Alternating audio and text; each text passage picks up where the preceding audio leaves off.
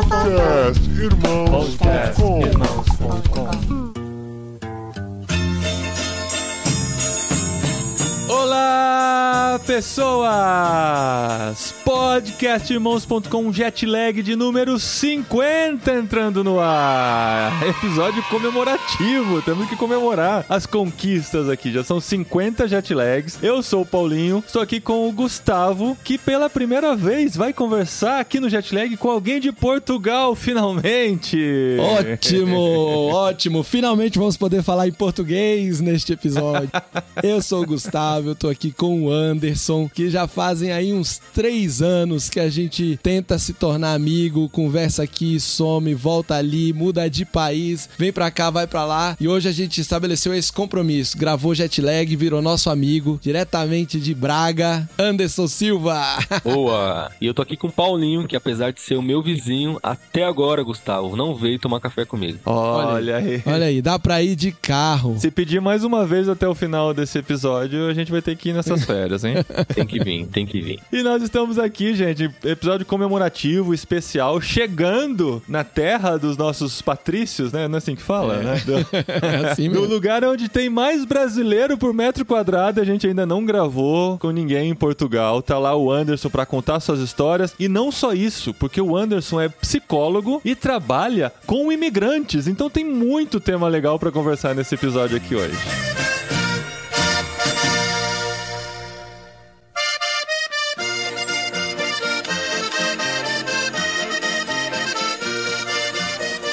Gente, pra quem não conhece, o Jetlag é uma série dentro do podcast Irmãos.com que a gente conversa com pessoas que estão ao redor do mundo, principalmente profissionais, que foram lá e estão trabalhando nessas áreas, ou estão estudando, a gente fala com estudantes também, mas pessoas que, por suas profissões, estão desenvolvendo o seu trabalho transculturalmente também. E a gente conheceu o Anderson já há alguns anos, o Gustavo já tinha o contato dele, depois o Anderson vai contar a história de quando conheceu o Jetlag, mas o Gustavo tinha o contato dele, já tinha conversado com ele há alguns meses, por meio dos comentários no Instagram de irmãos.com. Eu falei, cara, esse cara é interessante, pode dar uma conversa legal. Passei pro Gustavo, mas o Gustavo já tinha algum contato com ele e a gente foi cruzando as informações até finalmente conseguir gravar aqui, né, Gustavo? Pois é, Paulinho. Foi muito legal quando eu fui puxar o papo com ele pra ver, pra entender, né? Se ele tinha interesse em gravar, se tinha uma história legal pra contar e tal. E aí eu fui puxando o fio da meada e vi que ele já, já tinha mandado mensagens aqui pra mim via site da Tente, via Instagram da Tente. Eu já tinha respondido, a gente tinha conversado quando ele morava na Bélgica e a gente acabou seguindo caminhos que fomos nos reencontrar por conta dos comentários no Instagram. Então, se você tá ouvindo, vai lá, comenta na publicação desse episódio. Quem sabe vai- você vai chegar até aqui, hein, Anderson? É. Pois é, você viu que foi difícil, né, o Paulinho? O Gustavo, ele, ele deu um dia difícil, então eu tive que ter outras alternativas aí pra ver se ele me notava. O Gustavo tem essa fama, viu, gente? Se você É. já tentou contato com o Gustavo, tenta mais uma vez. Quem sabe uma Isso, hora. não é né? pessoal. Você cai na graça, né, de ser respondido pelo Gustavo. Pois. Não é pessoal, gente. Olha, eu fico até vermelho só de ouvir essa piadinha, porque ela é muito real. É muito real, né? Quando a gente toca na ferida, né? É, não, ela é real e ela não é pessoal. Mas Deus tem abençoado e aqueles que ele chamou hão de conseguir falar comigo. Se persistirem, conseguirão. Muito bom. E Anderson, tá em Portugal, cara. Eu acho que assim, a gente tem muito pra falar sobre Portugal. Entender um pouquinho, né, do que é viver em Portugal. Aquela coisa de que os brasileiros acham que é só um pedaço do Brasil na Europa, né? Mas tem Sim. muito mais pra falar sobre isso. Mas a gente queria entender um pouquinho a sua história, de como você foi parar em Portugal. Você é casado, com filhos, né? Não é um processo fácil de imigração. Não, mas filhos portugueses, filhos portugueses. É. o processo de imigração foi sem filho. Foi sem É, filhos. é verdade, mas já estava casado, né? Já estava casado. Tava lá, feliz ou não, em São Paulo. Quando que o bichinho da vida no exterior te picou? Quem te empurrou?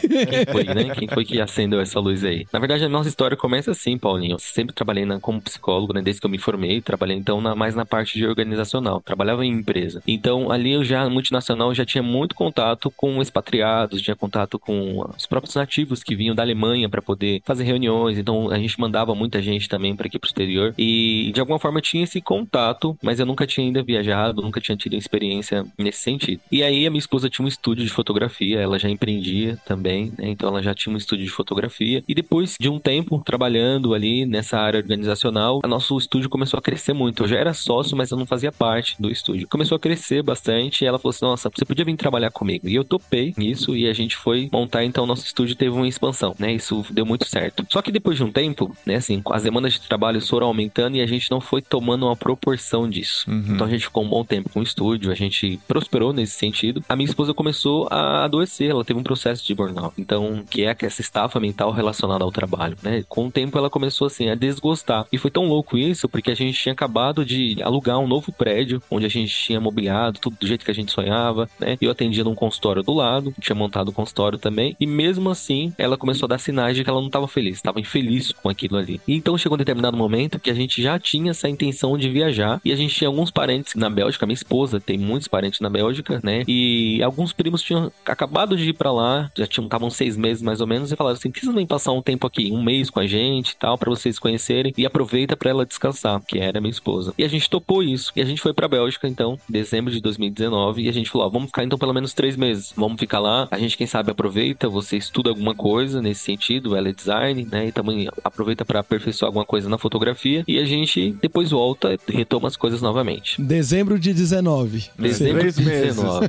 Três Três meses. meses. Três né? meses. E aí você já sabe. Cara, toda a história, Ai, né? Impressionante. A gente sempre brinca Muito com doido. isso. Toda a história passa pela pandemia, né?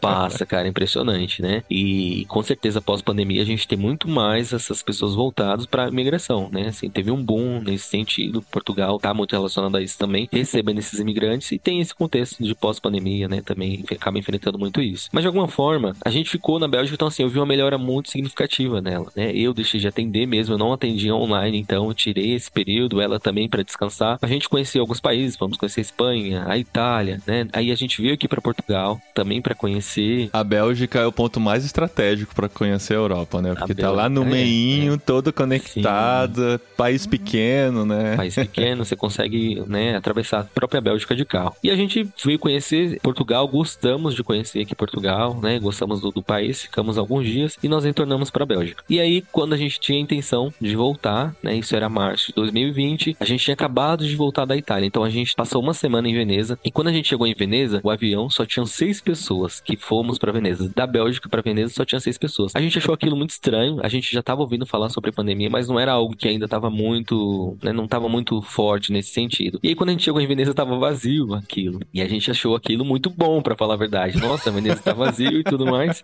E foi tão engraçado que assim, a minha esposa, ela tem origem indígena, né? E aí ela tem os olhos muito puxadinhos e tal, né? E da pele branca, então o pessoal achava que ela era Oriental, né? uma japonesa, uma chinesa, e aí ficava assim olhando pra ela, as pessoas ficavam olhando muito pra ela, a gente achou aquilo en- engraçado, né? Mas depois a gente foi saber quando a gente voltou, né? Então a gente voltou pra Bélgica, num dia depois o aeroporto fechou. Então a gente, Uau. por um dia, a gente ia ficar preso lá na Itália. Mas vocês estavam com passagem de volta pro Brasil? E sim, a gente tinha passagem de volta pro Brasil. né? E a gente voltou pra Bélgica. Só que aí, quando a gente voltou pra Bélgica, a nossa passagem do Brasil foi cancelada. A gente Sim. começou a ver que muitos voos tinham sido cancelados e os nossos também tinham sido. Então, ficou muito difícil aquela coisa de remarcação. A gente não conseguia falar com companhia, né? Aquele caos que se deu. E a gente foi estendendo na Bélgica. Nisso, a gente já tinha passado o nosso período de, De visto, né? porque a gente não foi como visto. Na verdade, a gente foi como turista, Turista. só, né? Então, Três meses no a gente máximo, já né? estava numa situação irregular. Irregular, mas assim, com a contingência da pandemia, esse tipo de coisa abre exceção, né? Exato. Nós tivemos a anistia, né? Isso foi estendido para todo mundo. Então, a gente começou a ter os nossos eventos cancelados no Brasil. A nossa empresa era de evento, a gente tinha deixado uma equipe fazendo, mas aí o pessoal começou a mandar mensagem pra gente: olha, o pessoal cancelou determinado evento, tal empresa também não vai fazer. Então, a gente começou a ter muitos eventos cancelados e aquilo deu um certo desespero na gente. A gente falou: poxa vida, o que que tá acontecendo? E em contrapartida, lá na Bélgica, a gente tem um primo nosso que já tá lá há muitos anos e ele tem empresa, né, na área da limpeza. E as empresas na Bélgica, elas estavam desesperadas por pessoas para trabalhar, porque não tinha pessoas para trabalhar, né? O pessoal tava com medo de sair e eles começaram a ofertar vagas de trabalho. A gente conseguiu trabalhar lá, claro que de forma assim, a gente não conseguiu diretamente trabalhar como prestador de empresa, a gente trabalhava nas casas, né? Então a gente nas casas das pessoas, fazendo desinfecção, as pessoas ficavam bem desesperadas nesse sentido, então a gente ia lá passar álcool em tudo. E a gente começou a trabalhar muito muito, né? Eu e minha esposa. E isso, de alguma forma, foi assim, o que nos sustentou, né, nesse período e também fez com que a gente sustentasse lá no Brasil todos os nossos custos. É, porque vocês não foram pra Bélgica de mudança, né? Vocês foram pra passar um período e É, mantiveram a exatamente. vida no Brasil funcionando. Aí, de repente, se vê nessa condição, nessa situação, cara, preso no, no outro país, a vida lá. Os aluguéis tudo correndo aqui no Brasil, né? Tudo correndo. É. E valeu a pena nesse sentido, porque a gente conseguiu manter o prédio no Brasil, a nossa casa, o carro, tudo, nosso custo daí do Brasil, a gente conseguia manter. E ao mesmo tempo sobreviver na Bélgica, porque a gente, depois o nosso recurso começou a acabar, né? A Aham. gente precisava fazer, gerar em euro. A gente não estava preparado para tanto tempo. E na Bélgica também, né? Não é algo muito barato, né? Pra viver. Não é muito e barato, tal. né? É, porque lá todo chocolate é belga, né? Tudo caro. Todo chocolate é belga, é verdade. E muito bom, por sinal, né? E a gente compartilhava essa casa com nossos primos, foi algo que nos abençoou muito, né? Mas a gente se viu assim, é... tá, e agora? Como é que vai ser? A gente vai estar aqui por um tempo, mas a gente nunca teve essa sensação de, não, a gente agora vai morar aqui. Isso sempre foi estendendo de um mês pro outro, Uhum. até que depois de um tempo isso começou a se estender muito, né? E quando foi em maio, então, Dois meses além do que vocês esperavam Dois meses ficar. além né? do que a gente planejava, exatamente. Quando foi em maio, a gente voltando num desses trabalhos, a gente teve um acidente de carro. Hum, A gente teve um acidente de carro em uma estrada da Bélgica. A gente caiu numa plantação de batatas. Eu tava conduzindo, voltando com a minha esposa. Tava um dia de chuva e a gente provavelmente escorregou, né? Na, na- na pista a gente ainda não sabe muito bem o que, que se passou. Mas a gente caiu numa plantação de batatas. E aí a- o carro foi saltando, quicando, assim, né? uhum. E aí a minha esposa machucou. Ela machucou, quebrou três vértebras Uau. e a gente foi abordado pela polícia e tudo mais. E eu saí do carro tranquilamente, não sofri nada. E aí quando pediram pra ela sair do carro, ela viu que ela não conseguia. Ali foi um desespero muito grande pra gente. Nossa, que susto. Um Caramba. susto. A gente tava em outro país, a gente não tinha o idioma 100%, né? A gente tentava se comunicar em francês e a gente já tava entendendo algumas coisas, porque a gente, e eu fui, assim, realmente poder tentar mergulhar um pouco mais na, na questão do idioma, então a comunicação básica a gente já tava conseguindo fazer, mas de alguma forma foi um desespero, porque na hora eu não conseguia falar nada, Uhum. Em pânico e em francês, né? Exatamente, não dá muito certo, né? Aí liguei pra um tio meu, falei, olha, aconteceu isso e tal, então a nossa família no Brasil ficou bem desesperada, porque já tava com esse susto da pandemia. Falei assim, tio, tô com medo de acontecer qualquer coisa aqui, eu não sei, né? Nossa situação tá nesse estado. Olha, se acontecer qualquer coisa comigo, eu tô na avenida tal, falei pra ele só por uma precaução, né? A gente tá indo pro Entendi. hospital, então se eu ficar incomunicável, é por conta disso. A gente acabou de sofrer um acidente. E a gente tinha medo, porque eu não pude entrar na mesma ambulância, eles não deixavam mesmo, né? Por conta da questão do Covid. Então, Hum. ela entrou sozinha e eu tive que ir de um outro jeito para o hospital. E o nosso carro ficou lá. Então veio alguns amigos que já tinham conhecido, nos resgataram e levaram pro hospital. Mas foi um período bem difícil, né? E ela ficou imobilizada aí por um tempo. E aí, mais uma vez, a gente pensou: bom, se agora tiver uma passagem liberada, a gente não consegue voltar mais uma vez, porque agora ela tá imobilizada. Uhum. Então isso fez que a gente ficasse mais um tempo, né, no hospital. E foram dias assim que ela ficou no hospital e eu às vezes saía para trabalhar, mas aquela solidão começou a bater muito forte, aquele desespero, né? E por não ter o domínio da língua, isso foi um fator ainda mais agravante, né? Eu lembro que quando ela chegou no hospital, e até uma história engraçada, porque eles perguntaram se ela estava grávida. A madame tá grávida, né? E eu entendi que eles estavam afirmando. Hum. Ah, olha, a madame tá grávida, né? Porque o belga, no caso, ele não tem muito essa expressão como nós temos e tal. Fala muito assim, de uma forma muito linear. E não, não tinha entendido que era um questionamento. É. E eu comecei a falar, meu Deus do céu, ela tá grávida, ela tá grávida, ela tá grávida. aí, aí ele foi e falou assim, calma, senhor. É. Eu tô te perguntando. Eu falei, ah, não, eu não sei, eu não tenho como te afirmar isso, mas eu acho que não, né? Mas foi uma situação que... E ela tava grávida? Depois vocês descobriram? Não, não tava grávida, ainda não. não. tava. Era, eles só estavam com dúvida porque ela precisava passar pro raio-x pra saber, né, Ah, como é que, que tinha fraturado, mas eles queriam esse questionamento pra poder ter uma questão de segurança mesmo. E aí a gente fica, então, abril, maio, junho, em julho ela, ela se recupera e então a gente tem um, um- um momento assim que ela fala, olha, eu já tô aqui tanto tempo que a minha vontade é ficar. Aí eu falei, tudo bem, então a gente vai voltar pro Brasil, a gente organiza todas as nossas coisas, desligar tudo e a gente volta. E uma tia nossa falou assim, olha, vocês já estão aqui, vocês já estão em período de anistia, vocês já podem se regularizar por aqui, né? a gente tava tentando fazer isso mesmo, por que vocês não ficam? Aí a gente pensou nisso e falou, bom, vamos estudar isso, então a gente começou de qualquer forma a entregar o nosso estúdio, Porque tinha a questão de se vocês saíssem de lá, talvez não conseguissem voltar também, né? Não Porque tava durante a pandemia, tinha a questão do visto, que você precisaria de um novo visto quando entrasse novamente, né? sim, Então tinha que pensar nisso. Vocês já estavam querendo ficar, tinha que fazer as coisas Exato. remotamente mesmo. Mas até aí a geladeira tava ligada no apartamento. Tava, tava tudo ligado, né? E acho que foi uma das coisas que nos fez ficar por conta disso. A minha sogra falou assim: olha, vocês estão vendo que não tem evento aqui, tem muita gente que não tá trabalhando, né? Tem muita gente, não tá meio caótico. A gente tinha essa, essa situação, assim, de longe. Por que, que vocês não ficam? Pelo menos vocês estão conseguindo guardar dinheiro, estão conseguindo se manter e tal. E vocês já estão aí, ficam aí pelo menos por um tempo até baixar essa poeira. Então, a minha sogra foi uma pessoa que nos incentivou a poder fazer isso e a gente realmente pensou que valeria a pena. Olha só que raridade, rapaz. A sogra falou: fica aí. É. Fica Eu aí. conheço É. várias histórias que foi volta, volta, volta, volta. Com a minha mãe já foi assim. A minha mãe, quando eu falei que ia ficar, né? A minha mãe falou assim: porque eu sabia que você não ia ficar pouco tempo, eu sabia que essa conversa e tal. Aham. Foi um golpe, né? Foi uma armadilha. Pra minha mãe aceitar foi mais difícil. E ela fala isso até hoje. Hoje a gente já, né, já se viu, né? A gente já foi no Brasil agora, esse ano. Mas até então ela não tinha aceitado essa ideia da gente morar aqui, não. Mas aí vocês ficaram, então. Vocês desligaram a casa sem voltar pro Brasil. Ficamos sem voltar pro Brasil. Desligou tudo. Alguém fez sua mudança. E isso eu acho que é um processo mais doloroso pra gente, Gustavo, porque assim, a- o pessoal, nossa família, né, que, que fez tudo isso, então a gente veio embalar nossas coisas, a gente não tá vender tudo que a gente tinha acabado de conquistar, né, e a gente era recém-casado, então a casa toda nova, a gente realmente tirou tudo, né, e Caramba. também do, do nosso estúdio, então a gente entregar o prédio sem a gente estar lá, a, a fachada que a gente tinha acabado de mandar de fazer, ter que tirar, então isso foi uns dias assim que a gente olhando e, sofreu mesmo com isso. Bateu uma tristeza forte, né? Bateu uma tristeza Nossa, forte, cara. né? Os equipamentos de fotografia que vocês tinham, tudo o pessoal lá se encarregou de distribuir.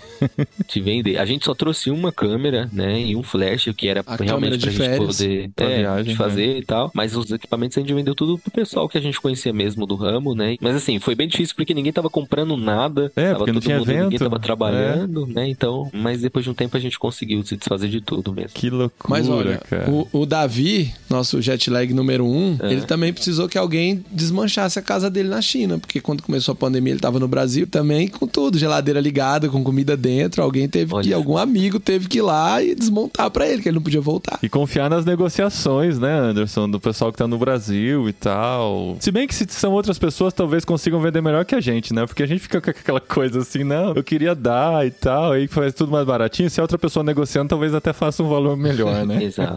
A gente doou muita coisa, né? Mas a gente vendeu coisas porque a gente tinha acabado de, de investir, então a gente queria recuperar de alguma forma isso, né? Uhum. Mas o que doeu mais, assim, não foi nem o custo de tudo isso. Falo sinceramente pra vocês, foi realmente as nossas coisas assim. Ou ser vendida a um preço de banana, ou aquelas coisas que a gente sabia que a gente não ia ter de novo. Então, a gente embalou muita coisa, pessoal. E eu acho que assim, acaba até um parênteses dizer que a gente viu o quanto que a gente era consumista, porque é algo que mudou muito na gente. E eu acompanho muitos imigrantes e vejo que isso é algo que muda muita gente. Quando a gente vem pra fora, né? A gente acaba sendo mais limitado no nosso espaço, nas nossas malas. Então, às vezes, a gente, tudo que a gente tem vai caber dentro de uma mala. E a gente não tá acostumado no Brasil com isso. Ah, desde que nasceu lá, né, cara, vai acumulando coisa da vida Só toda, né? acumulando coisas, né? Quando você vai pra fora, você tem que se desapegar dessas coisas, Exato. porque você não consegue levar tudo. Tem gente que leva, né? Tem gente que manda o container, né? Essas coisas. É, um livro, né? Eu já vi expatriado, né, vindo pro Brasil ou voltando pro Brasil com container vindo de navio, o cara trouxe sofá.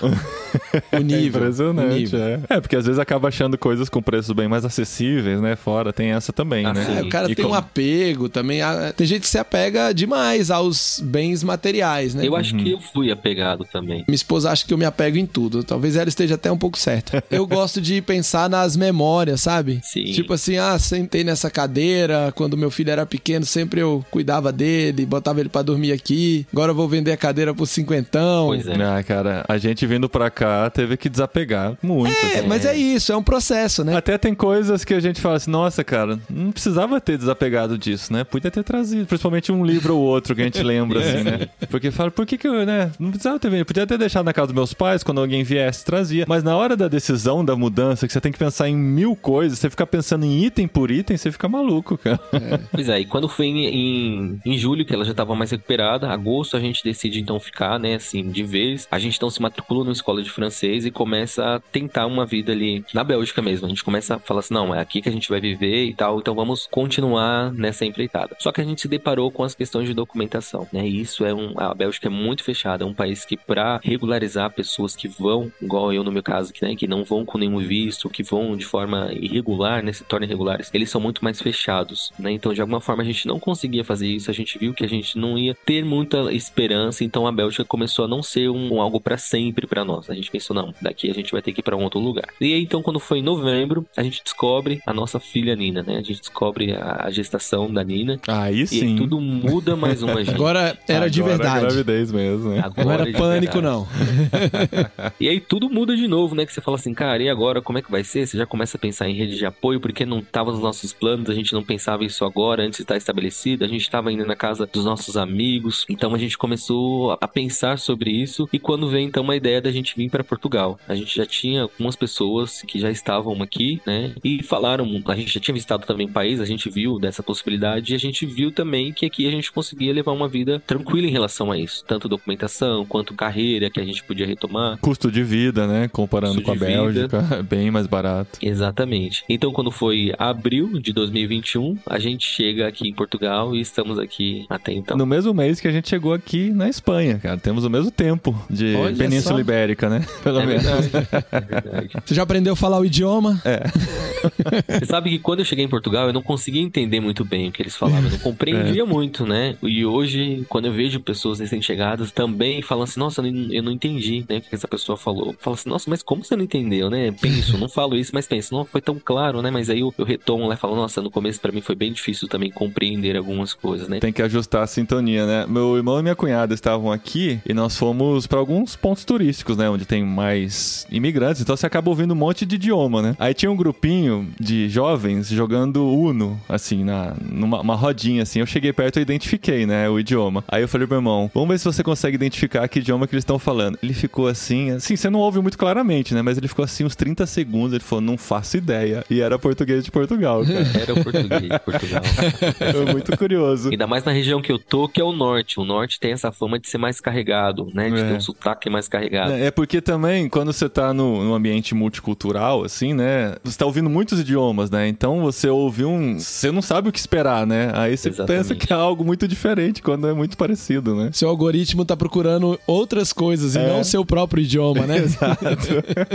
Viu? Mas e com relação. Antes a gente falar da, da cultura e das diferenças, com relação ao visto, que você teve a dificuldade lá na Bélgica, como que foi mais fácil em Portugal? Em Portugal, porque a gente, a, a nossa filha já veio nascer aqui, né? A gente tem a possibilidade aqui em Portugal de quando a gente chega, né, a gente poder fazer uma, um pedido de residência, né, que seria uma manifestação de interesse. Você manifesta o seu interesse em ficar no país. E você aguarda por um tempo, você preenche uma documentação, você precisa estar trabalhando, procurar um trabalho onde eles te dêem um contrato para provar que você está contribuindo você tem meio de subsistência, né? E aí então o país entende que você tem condições para poder ficar. No nosso caso a gente chegou e fez isso, né? E aí eu fiz, eu tive que procurar um trabalho aqui, né, que fosse diferente do que eu já estava acostumado e aí acho que vem um pouco do meu processo de amadurecimento enquanto imigrante, porque eu fui experimentar outras áreas e tive algumas dores de que eu não estava acostumado no Brasil, nesse sentido de se submeter a um trabalho depois de ter empreendido já um bom tempo e então agora receber ordens, né, cumprir horários definidos, então isso foi um, algo que me espantou logo de cara e eu tive que me adequar a isso. Mas a nossa filha nasceu aqui, então ela teve o direito da nacionalidade e depois isso foi atribuído para nós. Nós somos reconhecidos como pais nacionais. Nós temos a residência por conta deles e ela vai ser sempre ser renovada porque a deles é, é como nativos, né? Talvez isso seja uma coisa especial de Portugal, então, porque aqui na Espanha e os outros países da Europa que eu saiba, o nascer no território não dá direito à nacionalidade. Isso é coisa de Brasil, América Latina, Estados Unidos e tal, mas pra cá, em geral, não. Em Portugal, sim. Em Portugal, ele tem uma lei. As leis mudam muito, né? Sempre vão, vão se atualizando. Mas quando a gente chegou, tinha uma lei aqui que você precisava ter um período no país, né? Então a gente tinha já alguns meses. E aí, depois que ela nasceu, antes de completar um ano, então, um período que a gente estava aqui um ano. Depois que ela nasceu, quando a gente completou um ano, ela teve o direito à nacionalidade. Então é, é realmente registrada. Ela já tinha um registro no consulado brasileiro. Então ela vai para um cartório, uma, uma espécie de um cartório aqui. Então ela tem o direito, o cartão dela sai na hora, um cartão cidadão, que é reconhecido lá como nacionalidade portuguesa. E aí então ela pode ter a opção de ter as duas nacionalidades, mas a principal dela fica portuguesa. Olha que legal. Então isso acontece em Portugal. E seu visto, então, e o da sua esposa não estão mais atrelados ao trabalho. Agora, Não, é, não. conectados a ela. Vocês são cidadãos Exatamente. comunitários que chamam, não é? É familiar comunitários, né? É, exatamente, né? Mas a gente ainda é um residente normal. Depois de cinco anos que a gente tem a nossa residência, aí assim a gente também tem o direito de se tornar um- uma dupla nacionalidade. A gente Cinco pode pedir anos? a nacionalidade. São cinco anos com essa residência, que é essa autorização que você tem para morar aqui. Aqui é diferente, né? Cada país tem as suas regras. Aqui, o, o familiar comunitário, a partir de dois anos já pode dar a entrada, né? O processo pode ser longo, mas a entrada na nacionalidade espanhola. É o que a Dri vai fazer assim que completar os dois anos do, do documento dela, né? Mas ela é familiar comunitário de um italiano, né? Funciona? Sim, porque tá dentro da União Europeia, exatamente. Ah, entendi. Eu tenho a nacionalidade italiana, os meninos também, ela não. O dela não é automático. Teria que ser outro processo, mais complicado. Ela teria que falar italiano e tudo. Mas pra nacionalidade espanhola, por ser casado com alguém que é da comunidade europeia, a partir de dois anos ela pode dar entrada. Apesar dela ser mais espanhola do que eu sou italiano, que a avó dela era espanhola. Só que com a nacionalidade espanhola é diferente, não salta gerações, a italiana salta. Então tem um monte de regras. Cada Você tem país, que entender né? de país por país pra conseguir funcionar, né?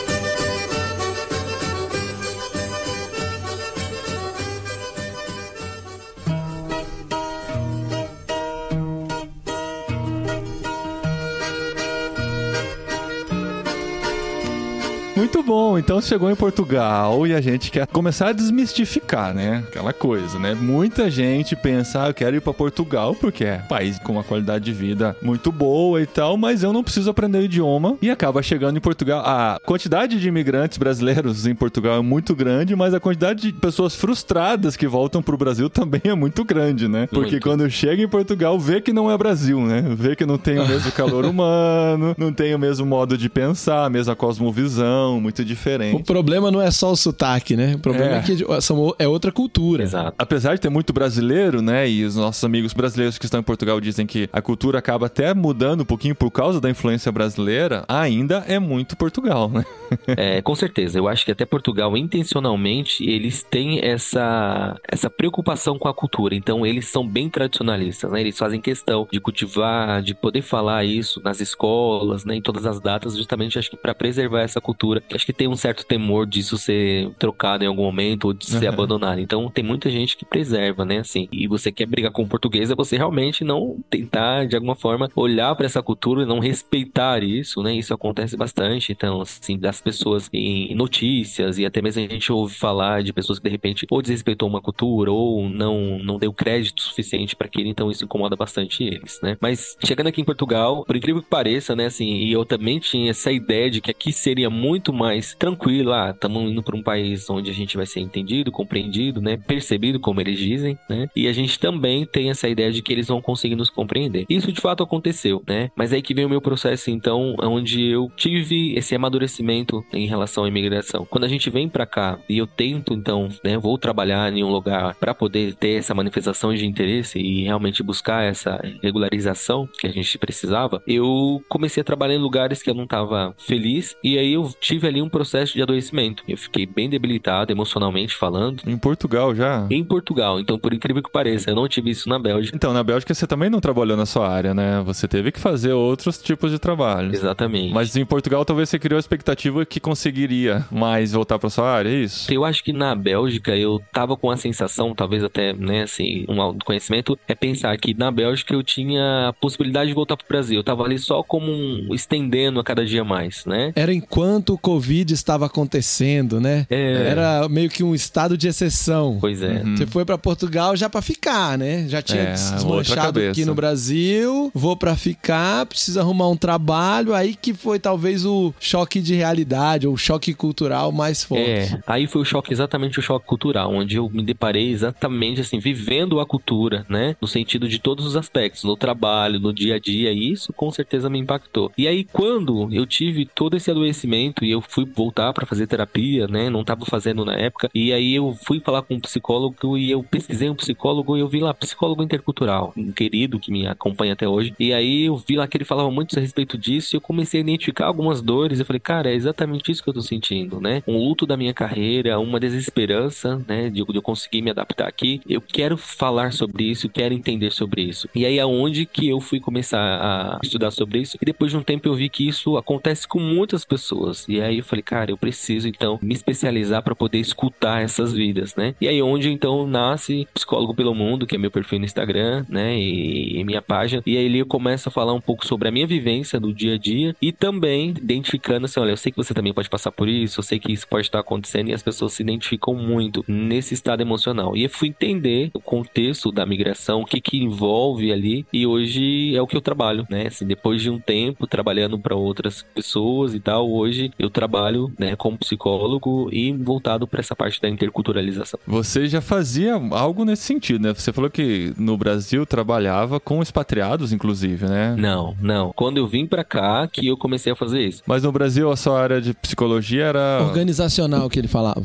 É, Tá. Ele exato. trabalhava como psicólogo dentro de uma organização, dentro de uma empresa que tinha expatriados, Hum. Ah, que tá. tinha imigrantes, né? Pessoas. Por isso que eu pensei que você já trabalhava com o tema, mas não necessariamente. Talvez com pessoas que viviam nessa situação, mas você não era especializado na interculturalidade, né? E de alguma forma eu não tinha nem essa empatia, Paulinho, porque assim, Sim. a gente imagina que quando alguém vai pro Brasil, né, a gente tem essa, esse romantismo de vir pro exterior, mas a gente imagina quando a gente recebe pessoas no nosso país, as pessoas também passam por essas situações Uhum. e que a gente não dá conta, né? As pessoas estão vivendo ali um processo de choque cultural, de aculturação, né, de adaptação, e essas pessoas também estão sofrendo de alguma forma, né? Isso pode ser um período curto ou pode ser um período longo, a gente não sabe, mas elas vão estar vivendo um luto das suas famílias, dos seus amigos e de tudo mais. É. E só vivendo isso na pele que eu dei conta o quanto que isso precisava de um olhar pra isso. É, a gente não consegue entender porque a gente tá no Brasil e pra gente aquilo é normal, né? Como que as pessoas não se acostumam com o normal, né? Exatamente, né? E é o que a gente passa estando em outras realidades. É muito interessante. Uns anos atrás, eu tive uma cafeteria, né? E aí lá na minha cafeteria, eu fazia de tudo. Tinha dia que o funcionário faltava e eu ia pra cozinha. Eu servia almoço, então eu fazia comida, servia café, eu atendia, fazia todos os elementos. E a minha esposa, depois de uns dois anos de cafeteria, com três anos a gente vendeu a cafeteria, mas depois de uns dois anos de cafeteria, ela falava assim: como a cafeteria mudou a forma como você vai num restaurante? Eu falei, ué, mas por quê? Porque antes você era irritado, você exigia uma qualidade de atendimento altíssima, você não tinha paciência com as falhas que acontecem no restaurante. Depois de você ter um restaurante, você passou a ter empatia por essa dor. Uhum. Quando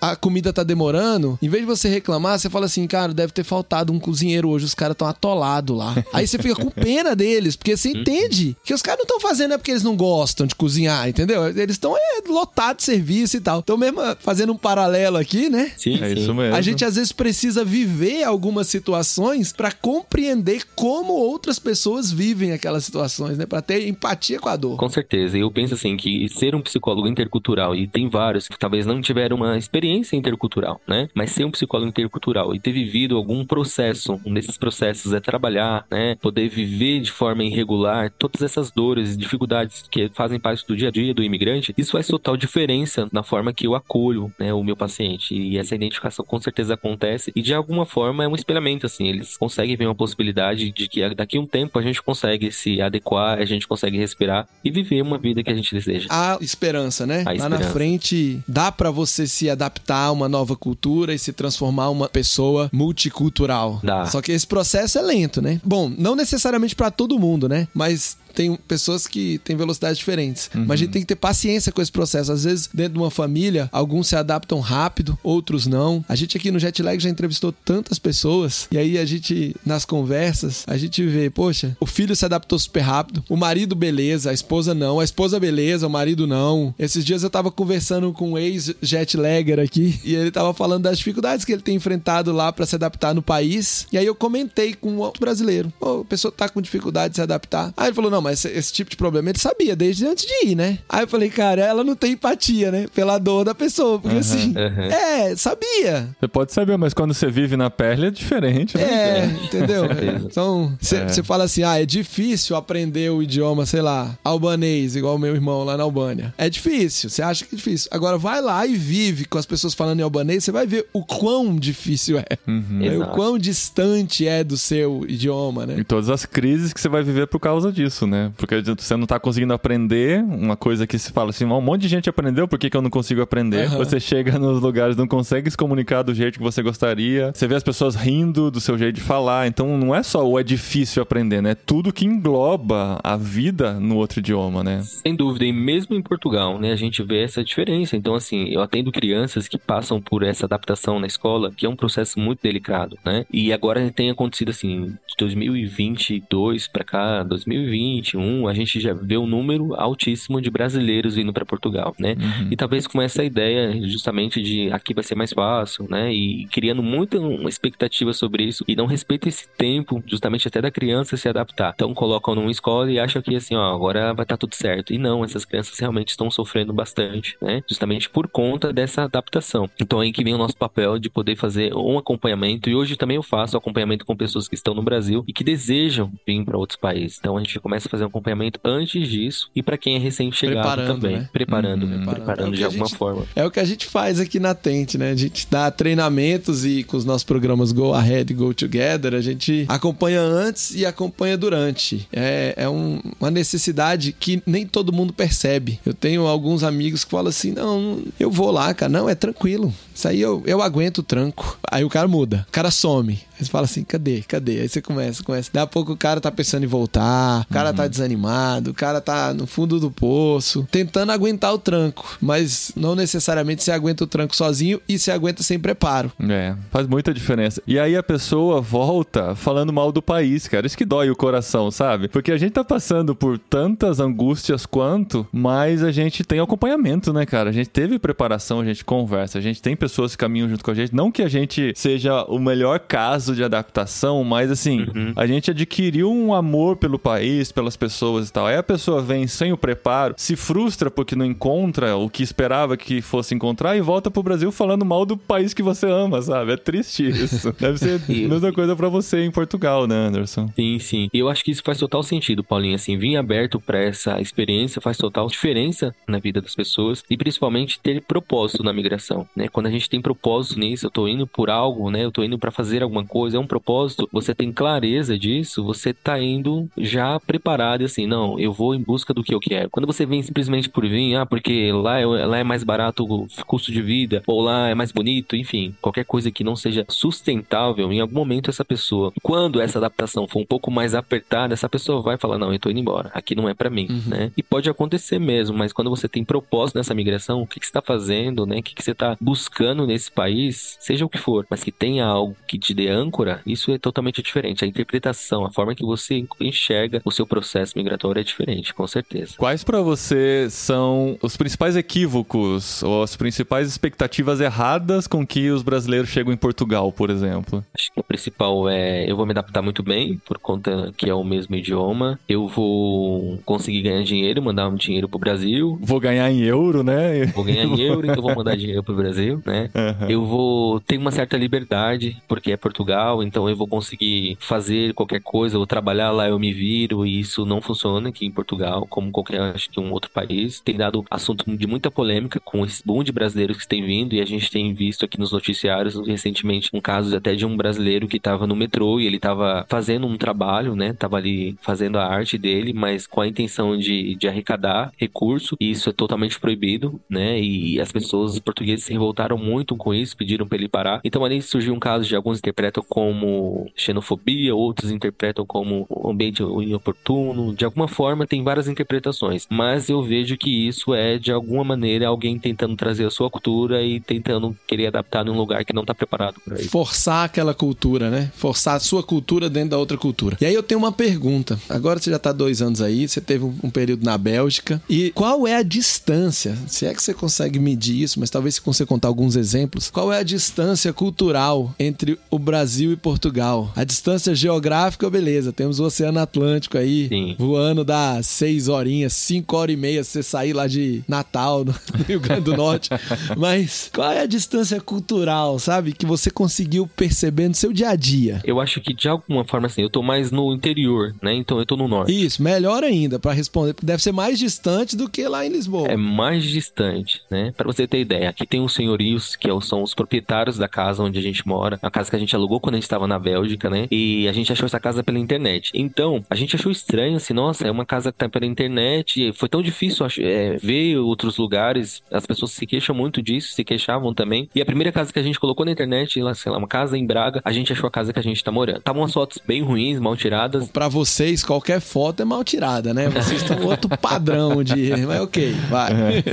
E a gente, quando chegou, falou assim: Nossa, quem é essa pessoa? E a gente começou a conversar com alguém muito novo e tal. E falou: Ó, eu não, sou o, o proprietário, mas eu tô fazendo um favor para um, uns vizinhos, né? E aí quando a gente chegou aqui, a gente viu que eram dois senhorzinhos. E é, de fato, essa casa jamais poderia ser alugada se esse essa, essa pessoa que é mais jovem, esse cara mais jovem, ele fosse lá e anunciasse essa casa na internet. Poderia até que se colocasse uma placa, um anúncio, mas a gente tá falando de 2021, nem tinha tantos brasileiros aqui. Até, até nós somos os primeiros brasileiros a morar nessa freguesia, que é uma aldeia que eles chamam, né? Então, hoje a gente ainda não conhece outros brasileiros, mas a gente é muito fácil encontrar muitos mais brasileiros por aqui. Então, eu acho que é um, essa distância de, da tecnologia acontece muito, né? Em Portugal você recebe muita carta, você recebe SMS, eles conversam muito por SMS, você vai ao médico, então você liga lá para marcar uma consulta e você recebe uma confirmação por carta. Então, de alguma forma eu Por vejo que essa carta? distância por carta. por né? SMS? Chega uma carta. Não, chega uma carta na sua casa Pra dizer se confirmou a consulta. para dizer que a sua consulta foi confirmada liga de com volta. data e horário. Não ligam de volta. Com isso já passou dois, três dias e você de alguma forma Já melhorou. né? não tem um custo,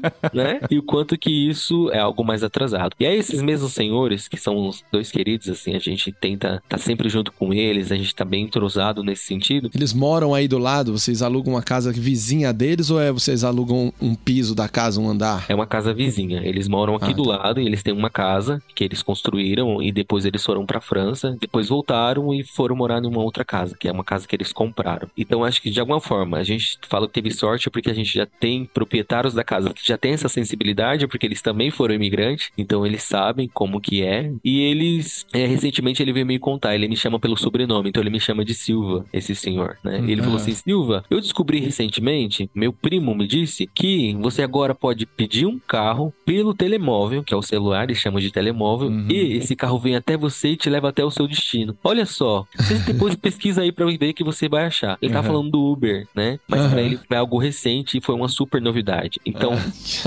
Eu pensei que ele tava falando do Tesla, que Tesla, que chega sozinho. É, que vai ser motorista e tal. Pois é. Então, pra você ver assim, quanto que pra gente isso é algo que qualquer hoje uma criança tem acesso, sabe disso. Pra eles, nesse sentido, ainda é muita novidade. né? Então, culturalmente, eu vejo que eles têm essa distância da tecnologia. Eles cultivam muito a terra, então tem muito plantio. Aqui onde eu moro tem um quintal gigante, tem muito milho, tem batata, então coisas que eu não compro. Milho, batata, uva, maçã, enfim, tem uma série de coisas que é muito natural ainda, né? Como se a gente estivesse assim, vivendo um tempo antigo mesmo. E aí a gente volta um pouco para onde a gente, para nossas origens nesse sentido, e vejo que toda essa tecnologia isso ainda espanta muito eles e de alguma forma parece que a gente vive muito mais acelerado. Então acho que é uma das principais diferenças que eu percebo aqui em Portugal é isso. Claro que eu não tô falando de Lisboa, não tô falando do Porto, que são cidades que tem muitos imigrantes também, né? Tem uma cidade que tem muitos jovens, que geralmente jovens vão para essas cidades para poder estudar, então é totalmente diferente. Mas aqui mesmo é uma cidade bem mais tranquila e com muito menos informação. Não, fiquei chocado com a cartinha pra confirmar a consulta. Você telefona e você solicita o horário pelo telefone. Ou seja, essa comunicação ela foi estabelecida. E o retorno é por um outro meio, muito mais lento. É, mas eu acho que é por ter muitos idosos, eles têm esse cuidado, né? Assim, por- às vezes você vai ao médico e você já tem as próximas consultas marcadas. Então, quando você vai, por exemplo, uma consulta dessas, eles já vão lá e falam assim: olha, você vai ter uma consulta daqui a três meses, mesmo que você não marque, né, de forma voluntária, mas é um acompanhamento médico. Então, como se trata muito de um lugar que tem muitos idosos, né, uma população com muitos idosos, essas correspondências chegam até eles justamente para eles poderem lembrar. Então, esse senhor que eu tô citando aqui, lá na geladeira dele tem, né, um frigorífico que eles chamam aqui, tem vários imãs com as cartinhas para ele saber de quando tem esses médicos. Então, acho que de alguma forma é um mecanismo para facilitar essa comunicação. É um método pra comunicar com essa geração anterior, né? É, que tá deixando, né? Que tá agora se transformando e acredito que com a presença de tantos imigrantes, isso com certeza mexe muito mais com a estrutura do país, da forma de pensar. E você falou que você conhece poucos brasileiros aí, né? Então você tem uma vida social com portugueses? Você consegue se relacionar com portugueses? É, eu conheço poucos onde eu moro. Onde eu moro aqui, né? Que eu moro dentro de Braga e tal, na região onde eu moro, mais afastado. Aqui tem poucos brasileiros morando, né? Mas eu conheço sim, tem um leque bom de brasileiros. Conta a gente fazer parte da igreja, né? então aqui é uma igreja que a gente frequenta, é uma igreja de brasileiros, também tem portugueses. Mas eu tenho um bom convívio com portugueses. Por muito tempo eu fui cercado só com eles. Então, por exemplo, na Páscoa, Natal, a gente estava ali sentado, né? Juntos. Então, eles têm uma cultura muito forte de mesa. Os portugueses gostam muito de fazer uma mesa farta, assim como nós e sentar e a gente poder tomar um café junto. Então eles têm essa cultura do vinho, de fazer o próprio vinho. né? Então a gente, nessa região que eu tô, E toda refeição com vinho, Anderson. toda refeição com vinho. Você É vai almoçar com eles, e você vai e é vinho no menu, né? Aham. É vinho no menu, depois café e tal, mas o vinho tá ali presente. Isso é impressionante. Como que isso é. Assim, as festas, tem muitas festas de vinho e tem vinho pras crianças, né? Então isso é muito comum aqui. Não sei qual é o, o grau. Vinho pras crianças? Eu não sei qual é o grau, assim, do álcool que tem ali, né? Mas você ainda não deu pros seus tem- filhos de dois anos, né? Não, Ufa. ainda não. Mas eu Ufa. sei muito. Mas não, aqui eles têm, eles não chamam de vinho, eles chamam de mosto, né? Que é o vinho sem álcool que as crianças tomam. Que é muito parecido o sabor, assim, com o do vinho, mas sem álcool. Não é bem o suco de uva integral que a gente tem no Brasil. Ele Aham. tem um, um sabor mais parecido com o vinho mesmo. Mais ácido, talvez. Mas é, é sem álcool, totalmente sem álcool. Espero, né? Ufa, ufa. Seus meninos têm tomado e tá tudo é, tão tomando. Ficam mais felizes? Ficam, mas é normal. Mas tá tudo certo. Coca-Cola também deixa eles felizes, então tá É, então. É açúcar.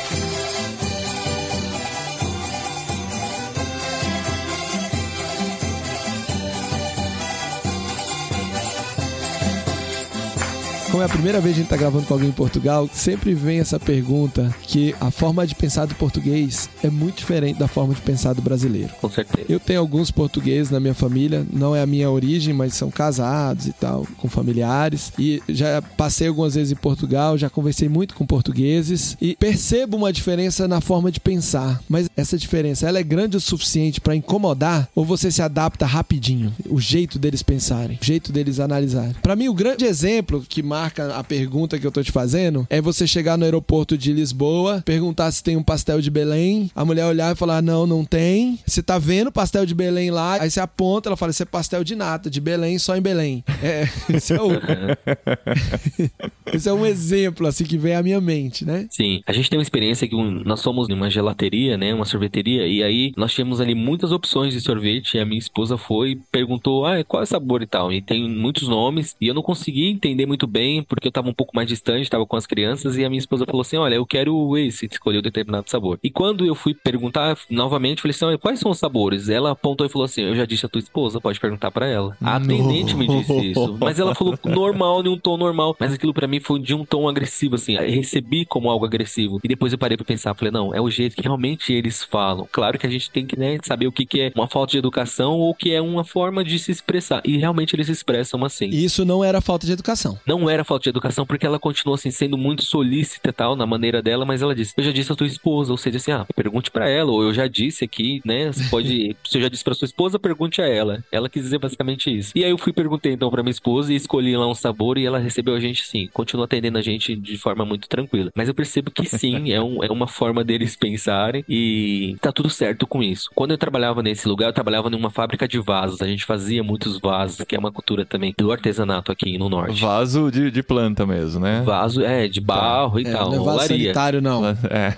Não, não, é uma olaria. Inclusive o bairro chama Oleiros, né? Chama Aham. Oleiros, que é muito tradicional. Eles faziam há muitos anos já isso. Mas o que, que você fazia lá, só de curiosidade? Eu fazia o embalamento, eu fazia o embalamento. Os vasos já estavam prontos, saía lá da olaria e a gente fazia o embalamento. Eu trabalhava nessa parte, né? Mas a gente via dando muito choque de relacionamento entre funcionário, entre gestor, até mesmo entre pares ali. Eles brigavam de discutir, eles têm um hábito de falar muito palavrão. Português tem esse hábito mesmo, principalmente aqui no norte. E daqui a pouco tava tudo certo. Eles, assim, não levam aquele rancor. Era uma forma de expressão que eu pensava, como alguém consegue ouvir algo assim nesse nível? Como alguém consegue falar com alguém assim e depois ficar tudo bem, né? E estavam tudo certo. Depois estavam lá tomando um café junto e tava tudo certo. Mas é uma forma que nós, como brasileiros, nós não aceitamos. E dificilmente a gente se adapta a isso. Então, por isso que acho que o choque é tão grande. Depende, né? Depende muito. Eu, eu sempre brinco, a gente tem uns amigos cariocas, cara, que eles conversando assim, ó. Ô, Paulinho, eu tava aqui me segurando pra não falar dos cariocas. Carioca. Não, são amigos, eles conversando, parece que estão brigando mesmo, assim. E às Então. vezes se ofendem mesmo. assim, A gente acha que estão se ofendendo, né? Mas é uma conversa normal, assim, eles só estão resolvendo algumas questões. Eu dava muita risada com a Sabrina, porque a Sabrina é carioca. E ela me ligava e falava assim: Gustavo, eu vou te perturbar mais um pouco. E pra mim, essa palavra perturbar, ela sempre teve uma conotação agressiva. Não de forma de palavrão, mas tô perturbando, eu tô incomodando a pessoa muito. Eu tô fortemente incomodando. Aham. E aí ela ficava, não, você tem que entender que perturbar é só chamar, é só falar com a pessoa, é um outro jeito de dizer e tal. Aí essa semana, ontem de manhã, o meu chefe, que é carioca, mas tá aqui em Brasília, sei lá, 20 anos, ele me mandou o contato de um especialista que a gente tá trabalhando num projeto e ele falou assim: se você tiver dúvida, pode perturbar ele.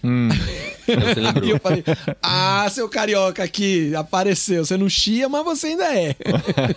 e o Rio de Janeiro tem muito de Portugal mesmo, assim, né? Não totalmente, né? Porque o Rio de Janeiro tem muito essa cultura misturada, né? E tem sua própria cultura. Mas até o chiado, né, do carioca é do português, né? E a, a cidade do Rio de Janeiro, cara, quando eu fui pra Porto e pra Lisboa, eu lembrei do Rio de Janeiro. É impressionante, assim. É muito parecida. Parece que estão conectadas, assim, né? E tem muito também carioca aqui, né? A gente vê muito carioca aqui em Portugal, que migraram e tal. Então eles têm muito essa referência já do Brasil através do Rio, né? Acho que não só Portugal, mas de fato a nossa cultura tá muito. A cultura, de forma que eles interpretam o Brasil, tá muito ligado ao que o Rio de Janeiro é, né?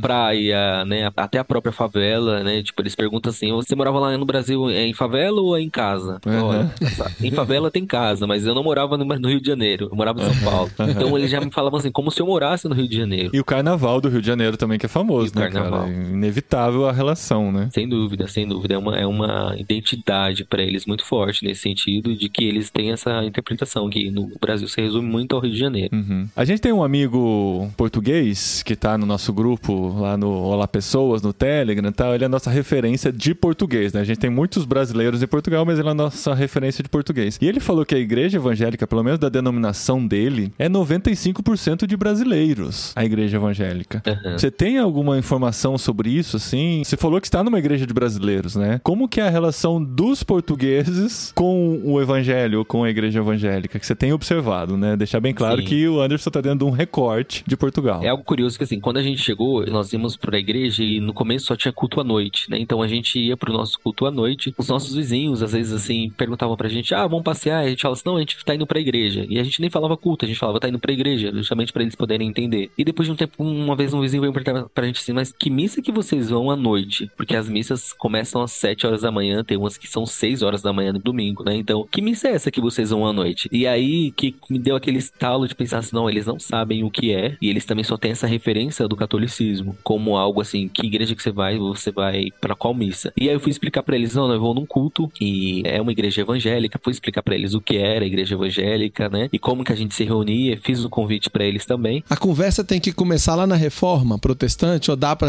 começar mais recente? Eu acho que tem que começar lá, tá? Tem que começar lá pra eles entenderem um pouco do que é, Tem, exatamente. Aqui também, Gustavo. Senão eles não sabem o que é. Tem que começar na reforma. Não É. tem nem noção. Não. Tem Só tem começar. 500 anos que começou essa treta da reforma, mas É. não Pois chegou é. aí na Espanha. Hum, Nem aqui. Pra vocês terem uma ideia, assim, faz duas, três semanas que a gente tava no carro e na rádio anunciou. Hoje no programa, né, à noite, não percam, uma entrevista exclusiva com um pastor evangélico. O que é ser evangélico? E essa era a chamada Ah, legal. E a gente chegou em casa pra poder ver a reportagem. E a reportagem é justamente falava sobre isso. O que é ser evangélico? E eles estão entrevistando alguns portugueses, pastores portugueses, e a grande maioria pastores brasileiros, né? É. Brasileiro evangelizando Portugal, né? Assim. É, e aí eles estavam descobrindo o que, que é isso, porque alguns interpretavam conceito, outros não sabiam do que se tratava. Ou uma religião de estrangeiro, não uma religião de brasileiro. Você é brasileiro, É. você é evangélico. Eu sou português. Exatamente, e tem muito, né? E tem muito, então eles têm essa associação também, mas eles fizeram uma chamada para poder falar sobre isso, que é algo que, assim, pra gente às vezes entender a diferença cultural e o quanto essa informação pra gente é muito comum e pra eles está chegando agora, né? Então, assim, assimilar que você é um cristão, que você é evangélico, é algo que ainda é desconhecido. Então, é muito no testemunho mesmo, é muito você tentar explicar, é muito no convívio. né? Então, a gente chama alguns vizinhos aqui pra gente estar junto em casa, então a gente faz na célula, por exemplo. Não é na minha casa, mas às vezes acontece da gente se reunir aqui. Então, aí a gente vai começar a cantar umas músicas e tal, mas vamos comer. A gente chama pra tomar um café. E daqui a pouco eles estão com a gente nas músicas e tal, cantando os louvores. E a gente tem um momento de oração que eles também fazem, mas é algo que, assim, foge muito do tradicionalismo deles, do que eles estão acostumados, né? E aí agora é até interessante que dia 12, agora, agora em agosto, a gente vai fazer uma festa da colheita, que é uma festa muito tradicional deles. Eles fazem essa festa da colheita e a gente vai fazer também, se reunir pra poder fazer, chamar os portugueses, os vizinhos, outros amigos também vão chamar os seus vizinhos e a gente gente vai unir aí as duas culturas e trazer um pouco do que a gente tem de pratos típicos no Brasil e eles vão trazer os pratos típicos deles também. Pra mim, se eles vão trazer os pratos típicos deles, vai ter bacalhau. Procede?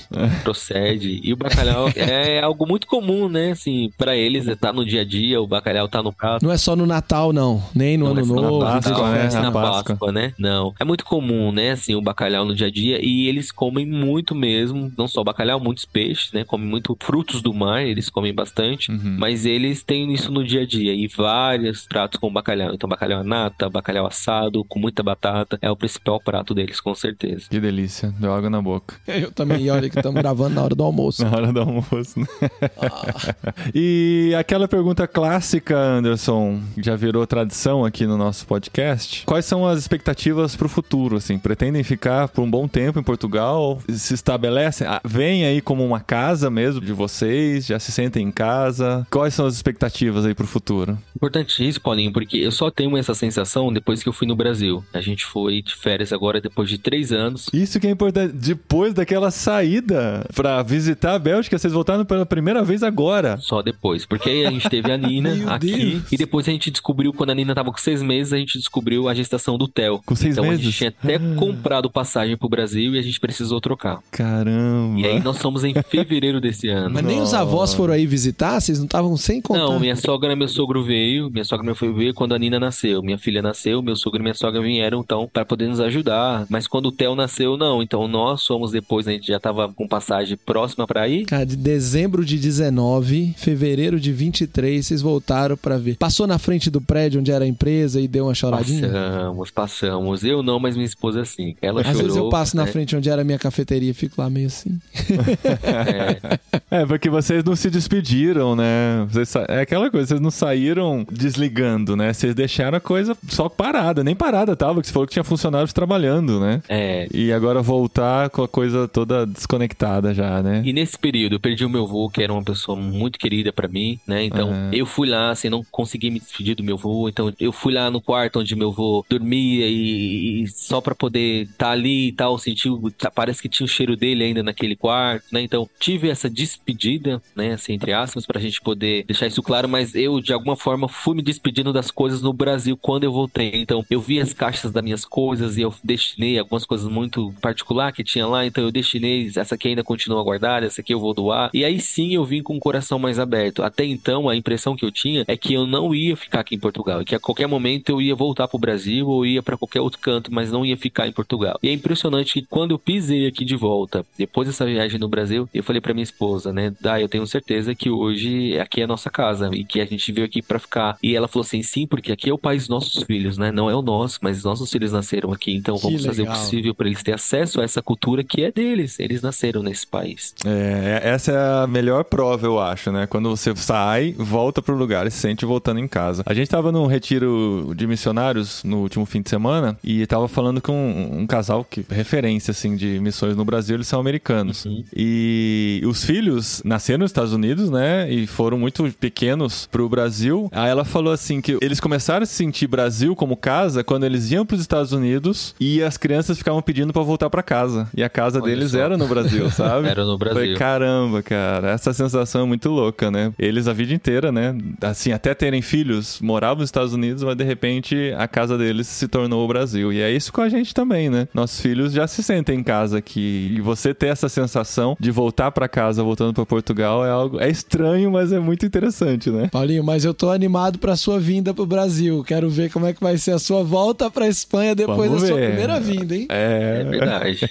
não não Quero sei, ver. não Acho faço que a gente vai ter que gravar um podcast só disso. Vai, vai sim, contar essa experiência. E você passou quanto tempo lá, Anderson? No Brasil? Eu passei o mês de fevereiro todo, 28 dias. Foi muito bom, foi assim, não deu tempo da gente ver todo mundo, a gente almoçava, tomava café em uma casa, almoçava em outra e jantava em outra. Então a gente tava assim, muito cansado, mas foi uma experiência muito boa. O pessoal queria conhecer as crianças, né, e principalmente, e a gente veio em dois, voltou com quatro, explicar essa história que eu tô contando pra vocês, porque todo mundo queria saber, perguntar, então a gente Agora você vai mandar o link do jet lag. eu vou mandar um link, fala, deixa aí, escuta pra saber como que é. Mas foi muito bom, foi uma experiência muito boa voltar e quero poder fazer isso novamente, né? E também que eles tenham essa oportunidade de poder vir aqui e conhecer, porque hoje eu me sinto assim em casa pra poder receber. Até então era como se eu tivesse de passagem, a qualquer momento eu ia pegar minhas coisas e ir embora. Eu tinha essa sensação todos os dias. E não é nada confortável viver com isso. E acho que até é um alerta para quem sente isso de forma constante. Ou rever, né, se vale a pena estar vivendo no exterior, porque isso acontece muito e essa romantização faz parte. Em determinado momento, essas pessoas têm vergonha de assumir que não tá bem, ou até mesmo vergonha de querer voltar pro Brasil quando não dá certo. E é muitas das vezes essas pessoas ficam enfrentando dificuldades ao extremo, passando por muitos desafios desnecessários, simplesmente pelo fato de não reconhecer que precisa voltar ou que não deu certo na imigração. E muitas das vezes as pessoas depois que me procuram, algumas delas falam: olha, agora acho que eu tô preparado para voltar pro Brasil, pro meu lugar, né? Ou até mesmo agora eu tô preparado para continuar, não porque sou eu que fiz qualquer coisa, mas sempre que essas pessoas acharam sentido em tudo isso. E é o que vale a pena. Qualquer viagem, qualquer mudança que você for fazer, ela precisa fazer sentido, inclusive permanecer no Brasil, precisa fazer sentido, senão não vale a pena. E hoje você trabalha atendendo brasileiros que estão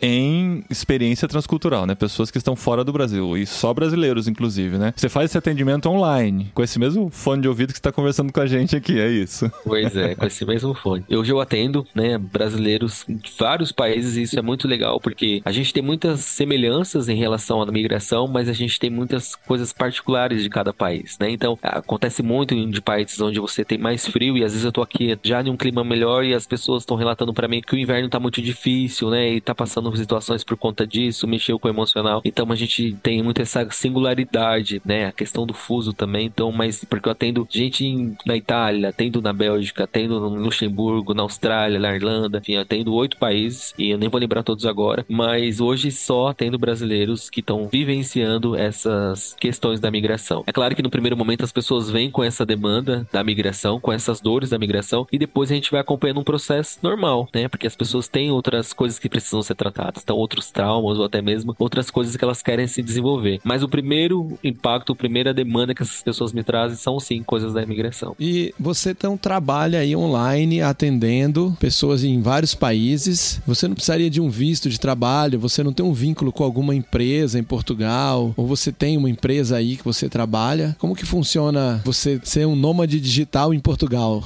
Pois é. é um tipo de nômade. E até alguns psicólogos amigos aqui que estão em Portugal, eles têm a nomenclatura como nômade digital, né? E como terapeutas, não com o título de psicólogo. Eu atendo com meus dados do Brasil, meu CRP, o meu ID é todo do Brasil, né? Então, a minha forma de atender é como se eu estivesse em trânsito, né? Porque isso é legal. Agora, até acho que sair esse episódio, eu já vou estar regularizado com a ordem daqui, que aí é um processo que a gente faz. Depois que você tem essa documentação de residência, você pode se vincular à ordem dos psicólogos. Você faz um pedido de reconhecimento de diploma, né? É o primeiro passo. Depois que você é atendido, você pode então se cadastrar e você fica com o título daqui. Para qualquer efeito, eu sou um prestador de serviço aqui em Portugal. Então eu emito notas, né? E eu faço uma prestação de serviços, mas não é como psicólogo, e sim como terapeuta. E para fazer essa homologação do diploma, não sei se é esse o termo, mas é o que a gente está passando por aqui com o Dadri, farmacêutica, eles simplesmente aceitam o seu diploma ou pode ter o caso de, ah, na sua formação faltou essa matéria, tem que fazer esse curso a mais numa universidade, você sabe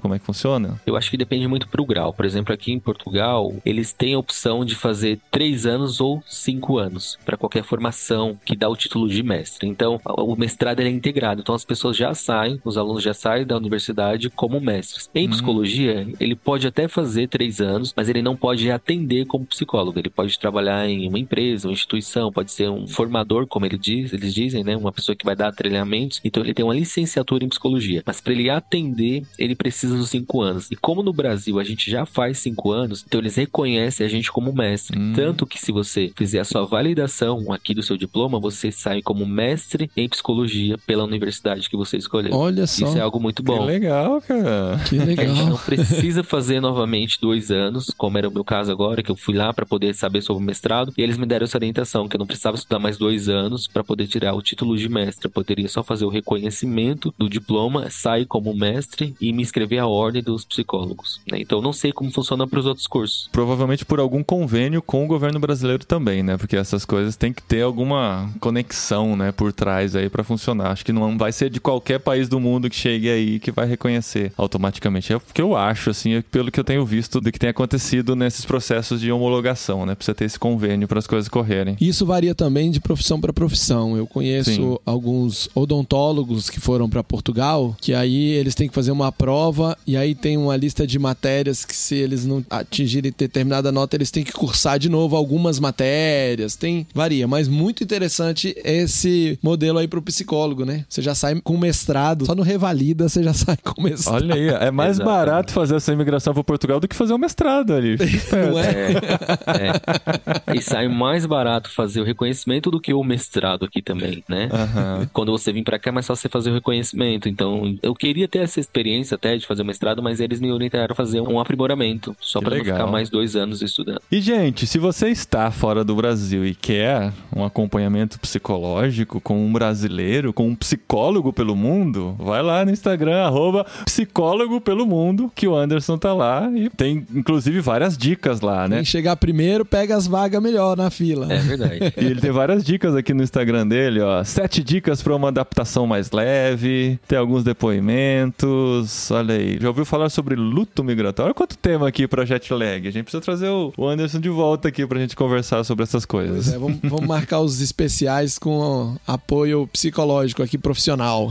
Boa, será um prazer, né? E quero agradecer muito o convite de vocês, assim, foi uma honra poder falar e acho que nem comentei como eu descobri vocês, mas nessas casas que a gente limpava da Bélgica, tinha uma delas que a gente tinha que ficar lá oito horas limpando, né? E a gente, mesmo que terminasse o trabalho antes, a dona exigia que a gente cumprisse essas horas de trabalho. E era muito tempo e uma vez minha esposa vasculhando lá sobre podcast, ela falou assim, olha que legal, vamos assistir esse aqui. E foi assim que a gente descobriu e eu me apaixonei pelo jet lag. Então, assim, nunca imaginei que poderia em algum momento falar, né, que eu ia ser um psicólogo voltado para interculturalização e ao mesmo tempo depois poder falar aqui nesse podcast sobre esse assunto. Então, são coisas que Deus prepara para nós. Eu tô muito feliz com isso. E com certeza quem fizer o contato assim, será muito bem acolhido. E é interessante dizer que toda essa história da minha imigração, que foi irregular, desse processo de legalização, dessas dores, né, dessa adaptação imigratória, eu transformei isso em um e-book, então tá lá disponível no meu perfil do Instagram. Então, quem quiser passar por lá, tem exatamente esse e-book falando como você se preparar emocionalmente para viver no exterior. É um suporte emocional mesmo para as pessoas. Que legal, cara. Muito bom. Meu, legal demais conhecer você, Anderson. Sua história, ter você por perto. A gente sabe pra quem gritar quando a coisa apertar por aqui, precisar de um acompanhamento.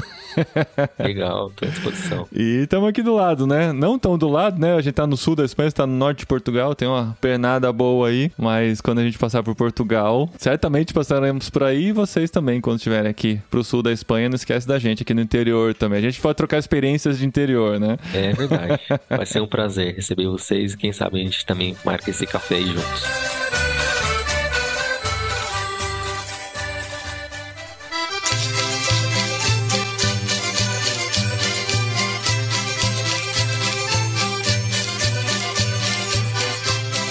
Ô Gustavo, antes da gente falar sobre os treinamentos da Tente, lá no nosso grupo no Telegram, aquele aplicativo que você até hoje não quis instalar, no grupo Olá Pessoas, a gente sempre discute os conteúdos. Eu tô até lá nesse grupo, só não tenho tempo pra entrar. É, tá. Mas é, lá no Telegram a gente discute, né? O, o que a gente conversa aqui nos nossos episódios do podcast. E a Silvana Moreira, Silvana Silva Moreira, que já gravou com a gente algumas vezes no irmãos.com, ela fez uma pergunta, ó. Eu gostaria de saber onde uma pessoa que queira trabalhar com ban ou como fazedor de tendas pode procurar vagas e oportunidades de emprego. Porque a gente sempre fala aqui, de, né, que existem diversas maneiras de você imigrar, mas existe algum lugar onde as pessoas podem procurar essas vagas para poder trabalhar internacionalmente? Olha, existem inúmeras maneiras, inúmeras maneiras. Você pode fazer isso sozinho, você pode contratar headhunter para fazer isso. Tem várias formas. Mas existem algumas formas que estão mais associadas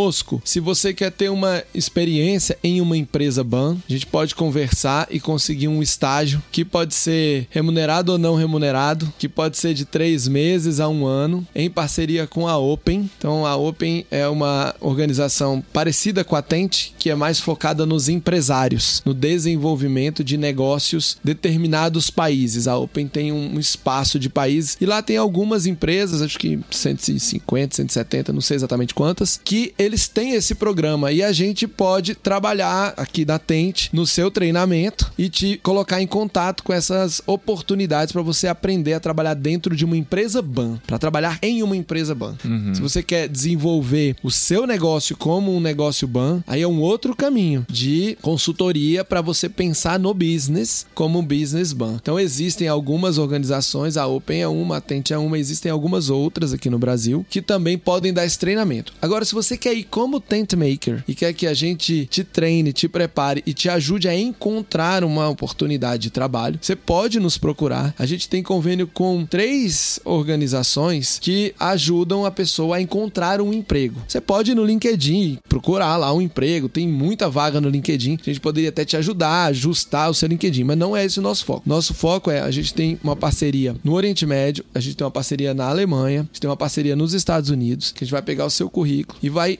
procurar vagas que encaixem com o seu currículo. E aí a gente vai te treinar e o objetivo é mandar cristãos para trabalhar em empresas comuns, em locais estratégicos. Vamos te colocar lá para você ser um cristão dentro da cadeia de funcionários daquela empresa, para você poder abençoar aquele conjunto de pessoas que você vai trabalhar com o evangelho. Então, a gente tem essa parceria, inclusive com essa organização da Alemanha. O último jet lag que a gente gravou foi com a Sara. Ela é a, a líder dessa organização lá na Alemanha, que procura colocar brasileiros em pontos estratégicos na Alemanha. A gente tem também um- uma parceria, só que no Oriente Médio nossa parceria é bem focada na área de saúde, profissionais de saúde. Mas existem outras oportunidades. Mas você pode encontrar apoio aqui na Tente, pode encontrar apoio na Open e a gente tem, além desses serviços, a gente tem os treinamentos. Então, se você encontrou uma oportunidade de trabalho num outro país, então a gente tem o nosso curso que é o Go Equipped, que a gente vai te dar um- uma visão geral do que, que vai acontecer quando você mudar, como você pode compartilhar o evangelho, como vai ser chegando lá no outro país para começar a sua jornada de profissional cristão que intencionalmente compartilha a sua fé lá no seu local de trabalho. Então o Go Equipped, ele dá essa visão geral e depois do Go Equipped a gente tem os nossos programas de mentoria e acompanhamento, que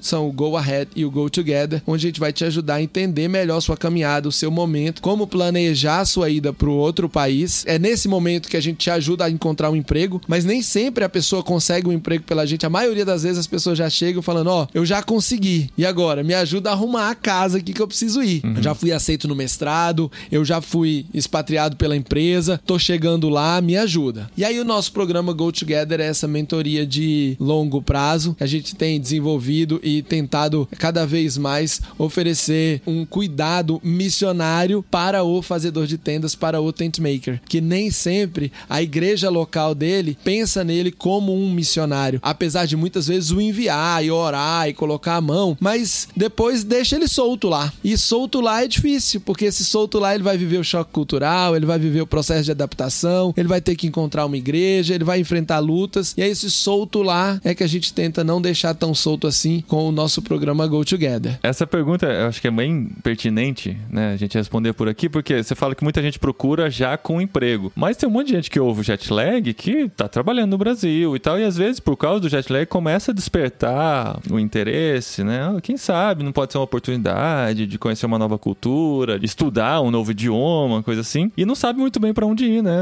Assim, só tem a- o desejo, mas não sabe o caminho, né? E saber que a Tente também oferece isso é bem legal. Pode ser que cheguem pessoas que vão começar a fazer o Go Equipped e vão, a partir daí, avançando pra buscar essas oportunidades, né? E se a Tente ajuda nisso, é um, algo que pode ser atrativo, né? Pra quem tá chegando aí. E eu posso até dar o fast track, porque o caminho mais normal é tentar me achar. E esse caminho, né, Anderson, não é o melhor caminho. Sem dúvida que não. E qual que é o Fast Track, então? o fast track é o WhatsApp da Tente Brasil, que eu nunca contei o número dele aqui no Jetlag. Ah. E hoje, preparem-se. Lá a gente tem um número de WhatsApp com uma pessoa, Que não é você, no caso. que não né? sou eu, chamada Mauriceia, Que é uma pessoa que responde, tá? que vai responder, vai fazer uma triagem, te direcionar pro lugar certo e vai ficar na minha cola, se for preciso que eu entre no assunto, para que eu responda. Então, Ah. falar no WhatsApp da Tente Brasil com a Mauriceia é o caminho rápido Ah. pra você ter uma resposta rápida. Muitas vezes aparece uma mensagem no Instagram. Aí lá tem lá, você não segue ou fica na parte lá de request. E aí nem sempre a gente olha, aí a mensagem demora, fica pra trás. Por É. que que a gente nem sempre olha? Porque nós somos uma organização pequena aqui no Brasil, que temos um time pequeno de voluntários que trabalha em dois, três projetos ao mesmo tempo. E a gente não tem ainda um time dedicado integralmente. Então, se você também quiser nos ajudar na Tente como voluntário, temos também oportunidades. Manda lá nesse WhatsApp que eu vou falar aqui agora. Em seguida, a gente pode te trazer para o time que vai ajudar a responder outros, para evitar que outros como o Anderson tenham uma experiência de dois, três anos para conseguir chegar no jet lag. hein? É verdade. Mas ele precisava dessa experiência, né? Pois é, não, mas na verdade eu, não- eu nem esperava estar no jet lag, né? Era mais pra saber um pouco sobre a Tente e tal. E, mas o convite foi bem-vindo. Eu acho que numa hora onde realmente eu pudesse falar sobre essa experiência de forma vivida, contextualizada. Muita coisa para contribuir. Foi muito legal essa Muito nossa bom. conversa. Mas qual que é o número? Paulinho, deixa registrado aí o, o número do WhatsApp, né? Tá aparecendo aqui embaixo da tela, né? As pessoas... É. 21 9 9832 3772. Boa. 21 99832 3772. É isso aí. Como os, os incas, né, compartilhavam contato, né? Número de telefone. Apesar de ser o WhatsApp.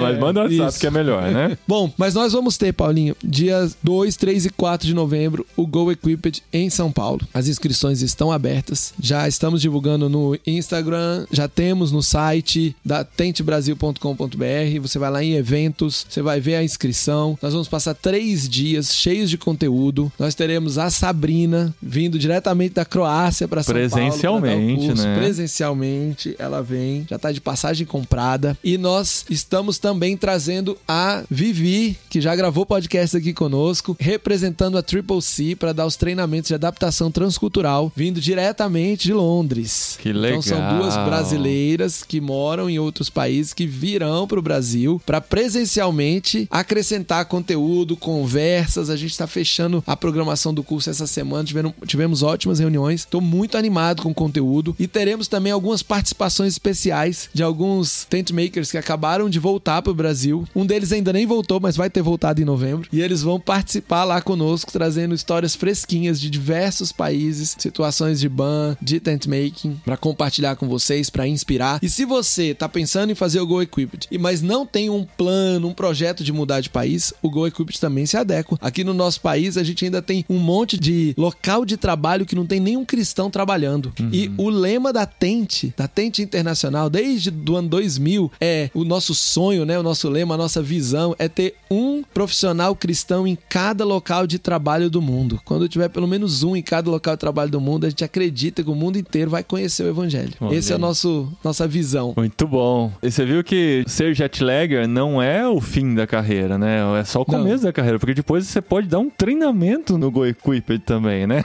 No caso da Vivi, ela já tá vindo, né? Ela começou jetlagger. É, e ela já então. tá vindo pra dar um treinamento aqui no Brasil. No caso do Anderson, ele acabou de começar jetlagger. Vamos É, dar pra então, ele seis um- meses aí pra ele já tá indo dar treinamento. Olha só.